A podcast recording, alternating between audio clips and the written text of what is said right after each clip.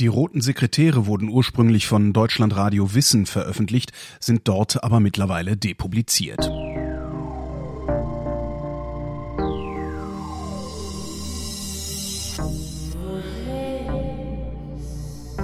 Wer redet, ist nicht tot.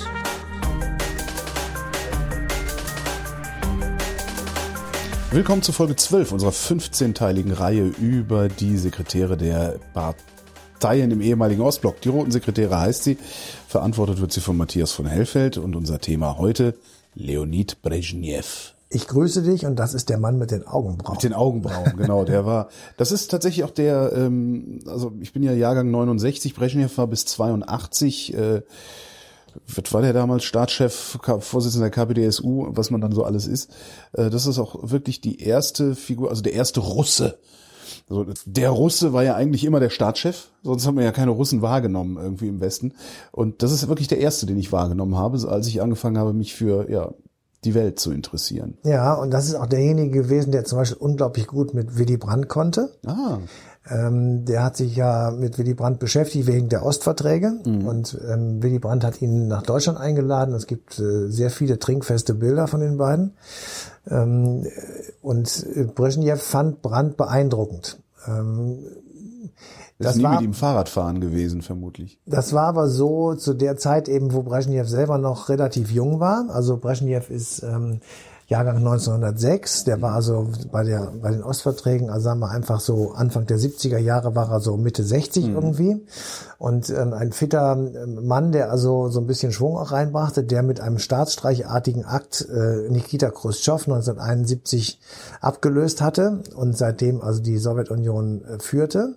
Aber im Nachhinein betrachtet muss man eben sagen, auch er war jemand, der tatsächlich ähm, mit relativ brutaler Härte die Sache durchging und der ein, ein, ein Kommisskop, ein, ein, ein Militanter war, der die Rote Armee aufgerüstet hat, der den Kalten Krieg ähm, sozusagen angenommen hat und der auch in den Kategorien des Kalten Krieges tatsächlich dachte, mhm. der also Aufstände mit äh, Unterdrückung beantworten wollte, der nicht für Reformen stand, sondern der tatsächlich für weiter so, also für ein ähm, Unterdrücken jeglicher Form von ähm, Unbotmäßigkeit etc. Äh, stand, der war auch für die Expo Ungarn, Ungarn Aufstand war der war schon vorbei. Der war vorher, ne? Ja, ja. ja. Mhm. Naja, aber er war, er war der Prager Frühling, war in seinem. Äh, den meine ich auch, den Prager das, Frühling. Das genau. war seine. Ja, das war 68. Das war 68 ja. und das war eben ähm, ein, ein ganz, ganz wichtiges Datum für viele, viele Dinge, die in Europa stattfanden bzw. nicht stattfanden. Dieser Einmarsch in Prag, ähm, weil dort eben äh, eine, ja, ich sag mal, eine Freiheitsblume, etwas blumig gesprochen, äh, unterdrückt wurde oder ausgerufen wurde mit wirklich den Mitteln des Militärs in extremer Brutalität mit dramatischen Bildern und mit einer großen Solidarität aus dem Westen, aber ohne Eingreifen des Westens, weil der Westen sich auf die Position stellte, das ist im Territorium der UdSSR oder im Ostblock, da haben wir keine Rechte. Mhm. Genauso im Übrigen hat man auch deswegen gegen den Mauerbau nicht eingeschritten, weil die Mauer wurde auf dem Gebiet der DDR gebaut, nicht auf dem Gebiet der äh, Westberlins, also Ostberlins und nicht Westberlins. Und äh, die offizielle Begründung, warum man das nicht verhindert hat, war eben, auf dem Gebiet Ostberlins kann die DDR oder die Sowjetunion machen, was sie möchten. Das ist, wir können ja bei uns auch machen, was wir wollen. Also das kann man nicht einfach so. Insofern ähm, spielt Brezhnev tatsächlich eine sehr bedeutende Rolle und eben auch dieser Einmarsch äh, in Prag, weil kurz zuvor hatte der Warschauer Pakt, das war das östliche Bündnis als Gegenstück zur NATO, hatte der Warschauer Pakt ähm, bei einer Sitzung beschlossen, man müsste doch eigentlich mal in Europa eine Konferenz machen. Und bei dieser Konferenz wäre das doch ganz schön, wenn man alle Grenzen, die zu dem Zeitpunkt bestehen, sich gegenseitig garantiert. Ja, und das ist natürlich erstmal eine ganz schöne, löbliche Idee. Und der Westen hat gesagt, dann müssten wir ja auch, und damit kam dann der Knackpunkt, die Oder-Neiße-Grenze ja. akzeptieren, also die Ostgrenze der DDR zu Polen. Nun gab es aber im Westen, also in der Bundesrepublik, die berühmten Vertriebenen, die ja. dagegen natürlich Sturm gelaufen sind, weil sie sagten, wenn wir das tun, dann verzichten wir für alle Zeiten auf unsere Heimat. Ja. So. Wir wollen jetzt nicht über die revanchistischen Ideen, die dahinter stecken, möglicherweise reden, sondern man kann sagen, okay, das ist ein Argument, das kann man erstmal nachvollziehen mhm. und äh, das Das war ja auch noch relativ frisch. Musste, also ja, genau, jetzt ist es genau. ja noch mal 40 Jahre genau, später. Genau, das musste man auch äh, tatsächlich äh, ins Kalkül ziehen. lachen, ja. Genau, das musste man ins Kalkül ziehen. Und ähm, also war das für den Westen eine relativ schwierige Geschichte. So, dann hatten sie also ein 66 war das Beschluss, also der Warschauer Pakt, die NATO offiziell mit dieser Idee zu konfrontieren. Dann weißt du ja, wie lange das dann dauert. Dann wird das also in den NATO-Gremien diskutiert und dann wiegt man die Köpfe hin und her und sagt, na ja, weiß man nicht und reagiert erstmal gar nicht und die wollen uns doch verarschen und misstrauen und bla bla bla. Und dann kommt halt dieser Einmarsch äh, in Prag Ja. im Sommer 1968. Und daraufhin haben dann die NATO-Leute gesagt, wisst ihr was, ihr, ihr Warschauer Pakt-Leute, mit euch reden wir überhaupt nicht mehr. Ihr macht sowas wie Prag, keine Konferenz. Gut. Und ähm, dann ist das also alles auf Eis gelegt und äh, der, der, die Konfrontation geht weiter. Und dann kurz nach dem Prager Aufstand, also 68, 69, gibt's die sozialliberale Koalition in Berlin, äh, in, in Bonn.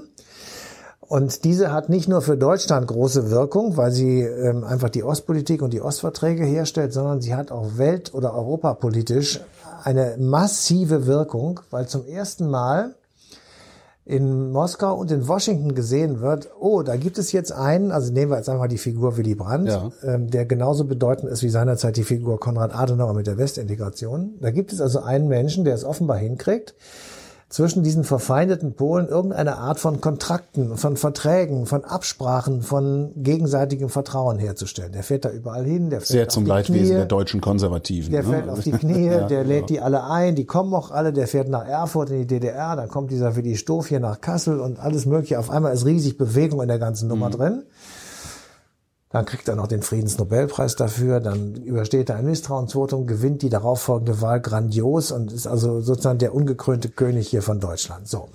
Und in diesem Stolpert dann über einen Spion von Honecker. ja, aber das war noch nicht so weit, sonst kam erst noch später. Aber in dieser Situation äh, diskutiert man natürlich auch in Washington über diese Ostpolitik und auch innerhalb der NATO und kommt dann auf diese Idee zurück, die 1966 vom Warschauer Pakt ähm, mal aufgelegt wurde, nämlich eine Diskussion über die Anerkennung der Grenzen in Europa. Das wäre ja auch ganz im Sinne der Ostpolitik gewesen, die ja natürlich nicht offiziell gesagt hat, dass die Oder-Neiße-Grenze jetzt die anerkannte Grenze sei, sondern sie hat das immer so ein bisschen verklausuliert, hat gesagt, es bleibt dem deutschen Volk vorbehalten in freier Selbstbestimmung, das, was in der Präambel des Grundgesetzes stand, und dann müsste man nochmal und bla bla bla. Aber letztendlich äh, haben sie sich gegenseitigen Gewaltverzicht äh, zugesichert. Da steht ja dann dafür, dass man diese Grenze eben nicht mit Gewalt verändert und so weiter. Also es war schon im Grunde genommen eine de, de facto Anerkennung, nicht Ja. de jure. Okay.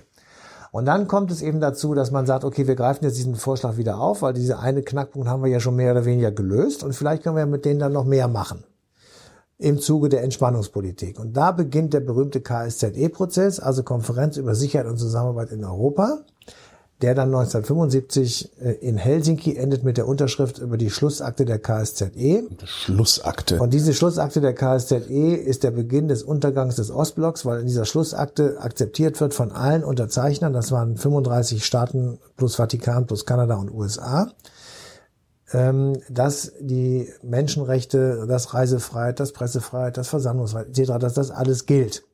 Und dass das gilt, musste am nächsten Tag in den Zeitungen der jeweiligen Länder veröffentlicht werden. In Deutschland wurde das auch gemacht. Es stand seitenlang dieser ganze Kram in der Konnte Zeitung. man seine, seine Regierenden drauf festnageln. Und das haben die dann auch gemacht. Insofern ist also dieses, ähm, diese Schlussakte von Helsinki, die eben auch Brezhnev unterschrieben hat, tatsächlich der Höhepunkt der Karriere von Brezhnev, aber in einem ganz anderen Sinne, als er es wahrscheinlich selber gedacht hat. Helsinki, 1. August 1975. Kurz nach der Unterzeichnung der Schlussakte von Helsinki durch die Staats- und Regierungschefs von 35 Staaten gibt der sowjetische Generalsekretär Leonid Brezhnev einen Empfang. Einer seiner Gäste ist Erich Honecker, der ostdeutsche Generalsekretär der Sozialistischen Einheitspartei Deutschlands. Leonid, Genosse, das ist ein großer Tag für unsere Bewegung. Endlich sind unsere Grenzen in Europa sicher. Ja, das kann man sagen. Die Souveränität unserer Staaten wird vom Westen garantiert und für uns am wichtigsten. Es gilt das Prinzip der Nichteinmischung in die inneren Angelegenheiten eines Staates. Die Vorteile liegen bei uns. Es wird jetzt vielleicht auch Bewegungen in die Angelegenheiten kommen, die ihr Deutschen untereinander regeln müsst. Reden Sie mit dem Bundeskanzler, der ist doch auch hier. Die Schlussakte von Helsinki garantiert aber nicht nur den Bestand der europäischen Grenzen. Denn die Unterzeichnerstaaten haben unterschrieben, dass auf dem gesamten Kontinent die Menschenrechte sowie die Gewissens-, Religions- und Meinungsfreiheit gelten. Am nächsten Tag, so ist vereinbart, sollen diese Rechte überall veröffentlicht werden. Wir drucken den Text morgen in der Pravda ab. Dann kann jeder sehen, welcher Erfolg dieser Vertrag für uns ist. Viele werden es bei uns in der DDR vielleicht gar nicht lesen. Bei uns gelten ja sowieso die Menschenrechte. Also haben wir zu etwas zugestimmt, das es bei uns ohnehin schon gibt. Aber die beiden Generalsekretäre täuschen sich. Ihre Unterschriften markieren den Anfang vom Ende des kommunistischen Staatensystems in Europa. Denn bald darauf berufen sich die Charta 77 in der Tschechoslowakei, die Friedensbewegung Schwerter zu Pflugscharen in der DDR oder die freie Gewerkschaft Solidarność in Polen auf ihr Recht zur freien Meinungsäußerung. Dabei hätte es Leonid Brezhnev besser wissen müssen. Denn seit langem ist ihm klar, dass die Widersprüche der sozialistischen Gesellschaftsordnung immer wieder Protest- und Reformbewegungen hervorrufen würden. So ist es auch im Frühjahr 1968, als mit Alexander Dubček ein tschechischer Reformer ins höchste Amt der Partei gewählt wird. Dubček will die Zensur abschaffen und die Pressefreiheit garantieren. Er fordert eine sozialistische Marktwirtschaft und will innerparteilich Demokratie einführen. Dafür bekommt er Beifall, nicht nur in der CSSR. Leonid Brezhnev verfolgt die Entwicklung misstrauisch und fürchtet, die Pollen des Prager Frühlings könnten sich über den gesamten Ostblock verbreiten und über kurz oder lang zu seinem Ende führen. Deshalb ist seine Drohung im März 1968 unmissverständlich. Antisozialistische Organisationen, die durch die Imperialisten geschaffen wurden, suchen nach moralisch instabilen, schwachen und politisch unreifen Menschen. In ihre Falle sind jene Personen geraten, die zur Selbstdarstellung neigen. Diese Renegaten können nicht damit rechnen, unbestraft zu bleiben. Aber die Warnung zeigt keine Wirkung. Der Reformkurs der Prager Genossen geht weiter und die Stimmen, die eine Zerschlagung dieser Konterrevolution fordern, werden lauter. Am 21. August 1968 hält die Welt den Atem an. Denn mit der größten Militäroperation seit dem Ende des Zweiten Weltkriegs marschieren Truppen des Warschauer Paktes in der CSSR ein. Wird der Westen, so die bange Frage, die Unterdrückung von Freiheit und Demokratie ohne weiteres hinnehmen? Aus Angst vor einer Eskalation reagiert der Westen nur mit diplomatischen Noten. Innerhalb weniger Stunden sind alle strategisch wichtigen Positionen eingenommen. Kein Wunder, die tschechische Führung verzichtet auf jede Gegenwehr. Alexander Dubček wird nach Moskau verschleppt. Zwei Tage später, am 23. August 1968, muss der tschechische Staatspräsident Ludwig Svoboda im Kreml erscheinen. Leonid Brezhnev will ihm eine neue Verfassung diktieren und dem konterrevolutionären Spuk in Prag endgültig ein Ende bereiten. Aber er hat sich in seinem tschechischen Gesprächspartner getäuscht. Es kommt zu einer dramatischen Szene im Kreml. Ich fordere Sie unmissverständlich auf, den inhaftierten Genossen Dubček und die anderen Gefangenen hierher zu bringen. Ich will mich von Ihrem Gesundheitszustand überzeugen. Sie haben hier nichts zu fordern. Ein letztes Mal. Lassen Sie diese Gefangenen unverzüglich frei. Mäßigen Sie Ihren Ton und setzen Sie sich wieder hin. Während Leonid Brezhnev glaubt, der tschechische Präsident würde sich nun geschlagen geben, zieht der, sichtlich erregt, eine Pistole aus der Tasche. Diese Pistole hat mir Stalin für unseren Kampf gegen die Faschisten geschenkt. Genosse Svoboda, was soll das? Was haben Sie vor? Ich werde mich jetzt erschießen. Sie können der Welt sagen, dass ich mich selbst getötet habe, aber niemand wird Ihnen glauben. Leonid Brezhnev lenkt ein lässt die Gefangenen frei und mit der Maßgabe nach Prag zurückreisen, dass die Reformen zurückgenommen werden. Wenig später verkündet er über die sowjetische Tageszeitung Pravda die Brezhnev-Doktrin, mit der zukünftige Interventionen in den Bruderstaaten legitimiert werden. Die Souveränität der einzelnen Staaten findet ihre Grenze an den Interessen der sozialistischen Gemeinschaft.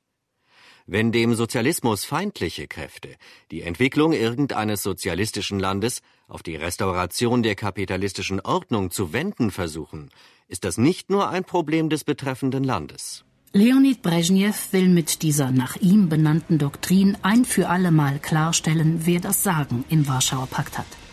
Wer nicht gehorcht, wird mit Gewalt auf den Pfad der sozialistischen Tugenden zurückgeführt. Während der Generalsekretär nach außen oft missmutig und abweisend reinblickt, ist er bei Festen ein gern gesehener Tischnachbar. Frauen erliegen seinem mit Charme gepaarten Machtgehabe Und ein volles Wodkaglas lässt er selten stehen. Aber das überdeckt nicht seine Gabe, Protektion zu organisieren für jene, die seine Macht absichern. Die Brezhnev-Doktrin weist ihn als geopolitischen Rohling aus. Gleichzeitig ist er durch zwei miterlebte Weltkriege sensibel geworden. Leonid Brezhnev hat bei Zeiten gelernt, Rückschläge ohne äußere Regung wegzustecken. Wenn er einmal am Boden liegt, dann ist er noch lange nicht kampfunfähig. Viele parteiinterne Konkurrenten um die Macht hatten das erfahren müssen. Am Rednerpult ist er ein Langweiler, der gerne und lang das Wort ergreift, ohne Substanzielles zu sagen. Aber es gelingt ihm, den Parteiapparat und die Kreml-Verwaltung so zu steuern, dass die Sowjetunion unter seiner Regentschaft kaum Rückschläge verkraften muss.